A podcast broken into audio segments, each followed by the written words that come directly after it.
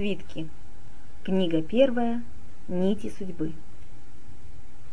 Меняем реки, страны, города, Иные двери, новые года, А никуда нам от себя не деться. А если деться, только в никуда. Амар Хайям. У Терехта овечий холм — солнечный, сонный городишко у моря. Юность моя, вера моя, память моя. Только сейчас понимаю, что в лабиринт твоих узких терракотовых улиц вписано повествование моей судьбы. Стучат по мостовой колеса тележек, на которых развозят торговцы свой товар.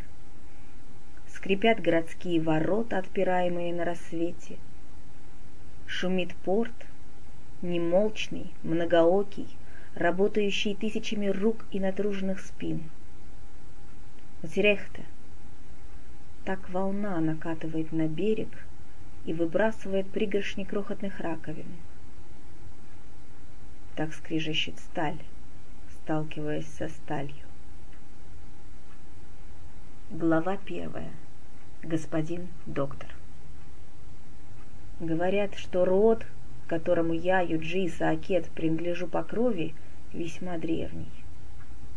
К сожалению, меня мало увлекали истории о героических и кровожадных предках, поэтому ничего о могуществе своего рода не скажу.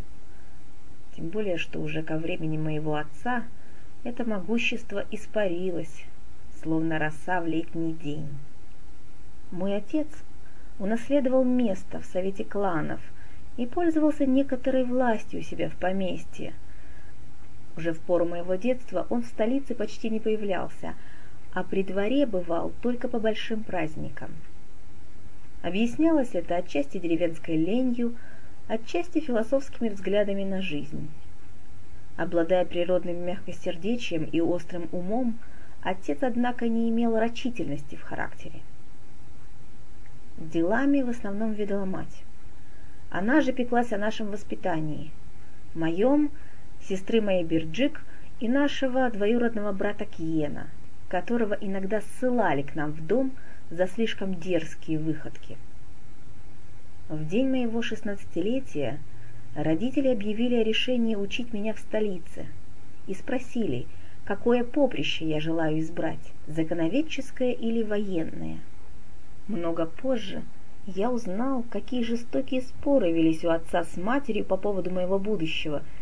Как не приходя к твердому решению, они положили мне самому определить свое призвание.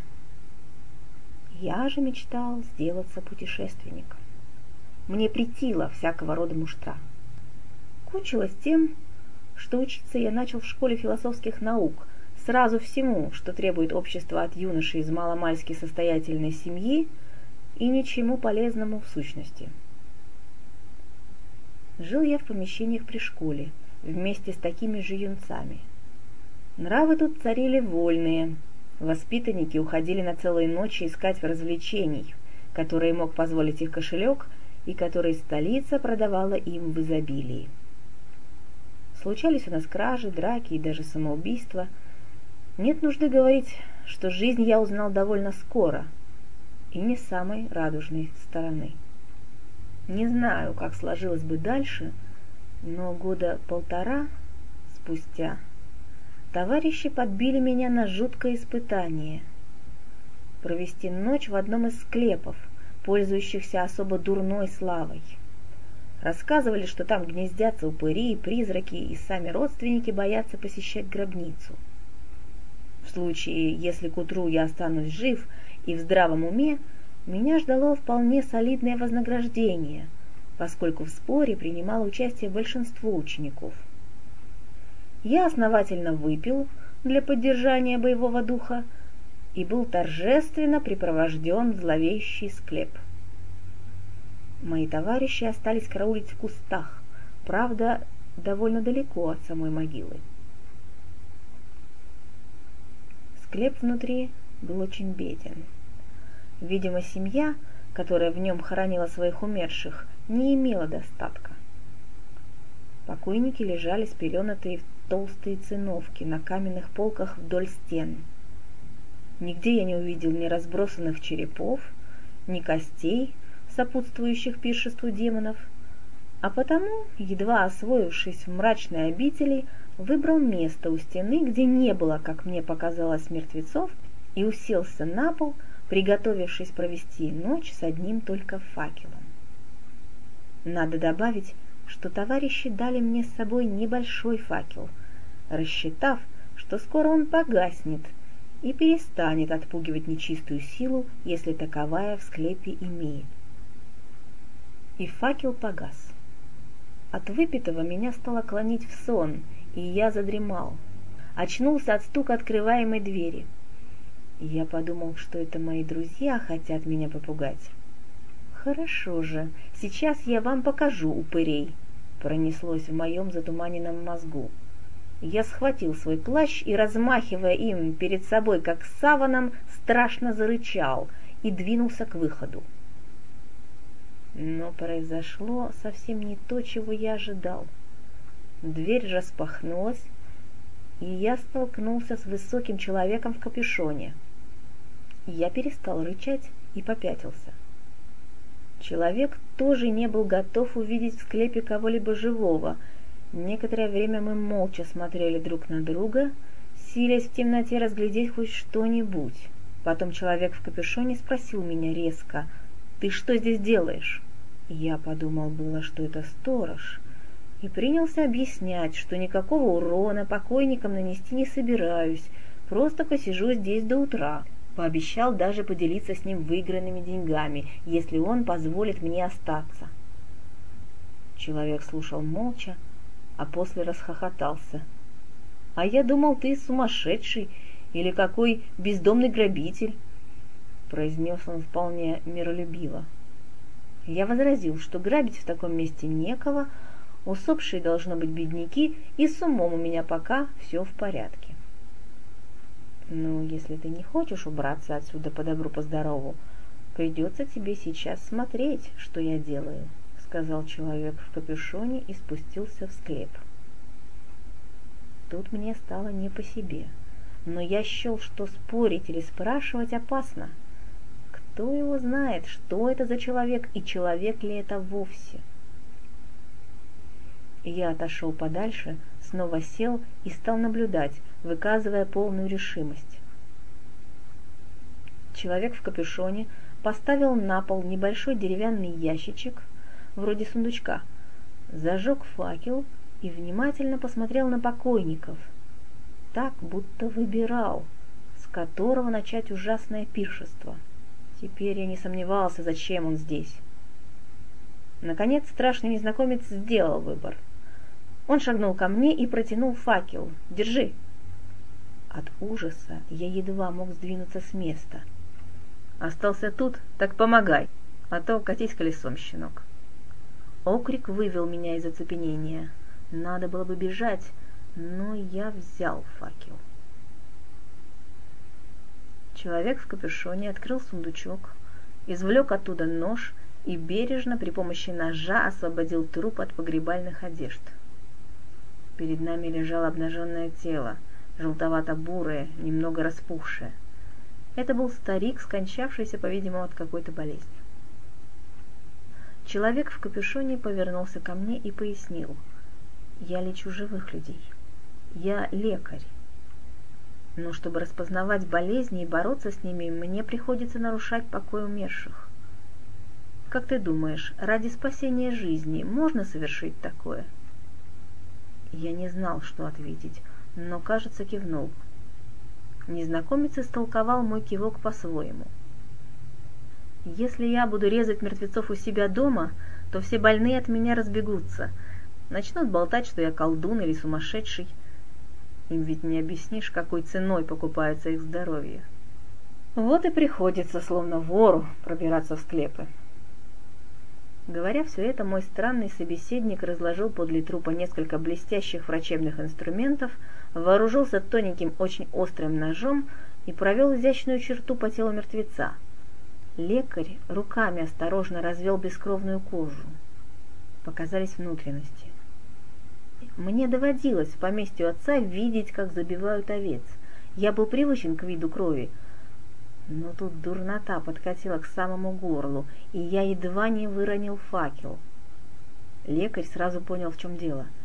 Подхватив факел, он отшвырнул меня в сторону, и вовремя. Меня вывернуло наружу, не успела я добежать до выхода. Покойники не девушки, источающие благоухание. Смердят они. Лекарь протянул мне трепицу, смоченную в уксусе. А ты молодец, я думал, сбежишь со страху. Ту ночь я увидел человеческое сердце, лежащее на ладони. До сих пор меня поражает, как я сохранил присутствие духа в такой странный момент. Будто завороженный следил я за происходящим и дивился, как это источник разума, чувства, жизни обращается в кусок прелой гниющей плоти. Я испытал огромное потрясение, вполне сравнимое с появлением призраков, которых ожидал встретить. Размышляя по прошествии времени над своей стойкостью, я склонен думать, что причиной ее было чувство безграничного доверия к моему удивительному незнакомцу, внезапно и прочно овладевшее мной – и приковавшая меня к нему невидимыми цепями. Моя судьба решилась, хотя сам я еще не подозревал об этом. Мы расстались перед рассветом. Лекарь зашил труп старика, также аккуратно завернул его в пелены, собрал свои инструменты и простился со мной, взяв с меня слово помалкивать. Имени его я не узнал едва запомнил широкое бородатое лицо в темной рамке капюшона. Поутру я вернулся к себе.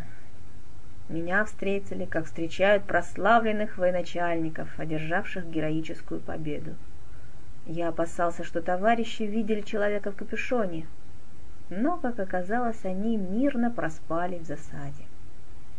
Спор я выиграл и получил денег на четыре золотых. Тогда на эту сумму можно было дважды хорошо отужинать в таверне с вином и танцовщицами. Мои товарищи предполагали, что я так и поступлю, но я отнес деньги ростовщику, оставив лишь мелочные расходы, чем глубоко разочаровал их. Между тем слухи о моем поступке дошли до главного наставника. И меня, как нарушителя спокойствия, на неделю отстранили от занятий. Особо я не скорбел по этому поводу, и, едва дождавшись утра следующего дня, отправился в хранилище мудрости, где трудами поколений собраны были сотни тысяч свитков на разных языках. Мною овладело желание изучить некоторые из них по врачевательскому искусству. Призвание лекаря казалось мне занятием опасным, полным тайн, а оттого особенно заманчивым служитель хранилища осведомился, какие именно свитки и книги меня интересуют. Услышав туманный ответ, он, не раздумывая долго, проводил меня в помещение, отведенное для знаний по врачеванию. Пока я следовал за ним через залы, переполненные солью веков, самоуверенность невежды постепенно покидала меня. Я увидел сотни футляров со свитками на полках бородатых ученых мужей, оживленно обсуждающих прочитанное, спорящих и задающих друг другу мудреные вопросы, и совершенно оробел. Когда же мы добрались до нужной комнаты, я пришел в еще большую растерянность и не знал, с которой из полок начать. Я двигался вдоль них, как слепец, ищущий дорогу на ощупь. Мне попался кожаный футляр с вытравленным названием — человеческое тело. Я ухватился за него. Так состоялся мой первый урок. Я просидел в хранилище почти до его закрытия и ушел, когда у меня начали болеть глаза от выцветшей туши. Следующий день я провел в той же комнате, и следующий за ним также. Я запомнился служителям, и они без вопросов выдавали мне табличку для посещения нужной комнаты я стал немного смелее. Знания давались мне без усилия, и это ободрило меня. Однажды, когда я рылся в свитках, ко мне приветливо обратился седовласый мужчина. «Юноша, я вижу, вы с редким усердием изучаете врачевание, но я не припомню, чтобы мы встречались раньше. А я знаю всех молодых людей в городе, обучающихся этому искусству, уж поверьте». «Это так», — подтвердил я. «Я читаю книги и свитки по собственной воле и не состою ничьим учеником». «Но путь, который вы избрали, слишком долг. Какими болезнями вы интересуетесь?» Я ответил, что пока стремлюсь узнать как можно больше обо всем, но, кажется, влечение чувствую к болезням внутренним, требующим участия ножа. «Что ж, тогда позвольте пригласить вас в гости», — неожиданно сказал Седовласый и назвал мне дом и час, в котором можно явиться. Я с радостью согласился. Меня так распирало от гордости, что важный, должно быть, известный врачеватель пригласил меня, мальчишку, к себе — что я поделился этой новостью с одним из близких приятелей.